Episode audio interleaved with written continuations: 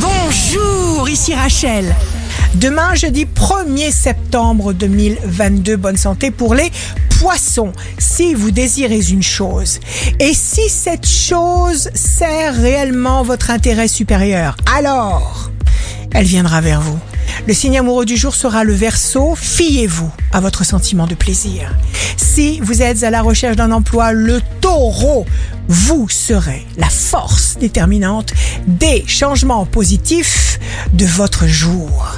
Le signe fort du jour sera le cancer, événement soudain qui vous donne une nouvelle chance. Vous vous découvrez une nouvelle passion. Ici Rachel, rendez-vous demain dès 6h dans Scoop Matin sur Radio Scoop pour notre horoscope.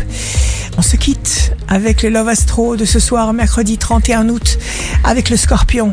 L'amour, c'est l'occasion unique de mûrir, de prendre forme, de devenir soi-même un monde pour l'amour de l'être aimé.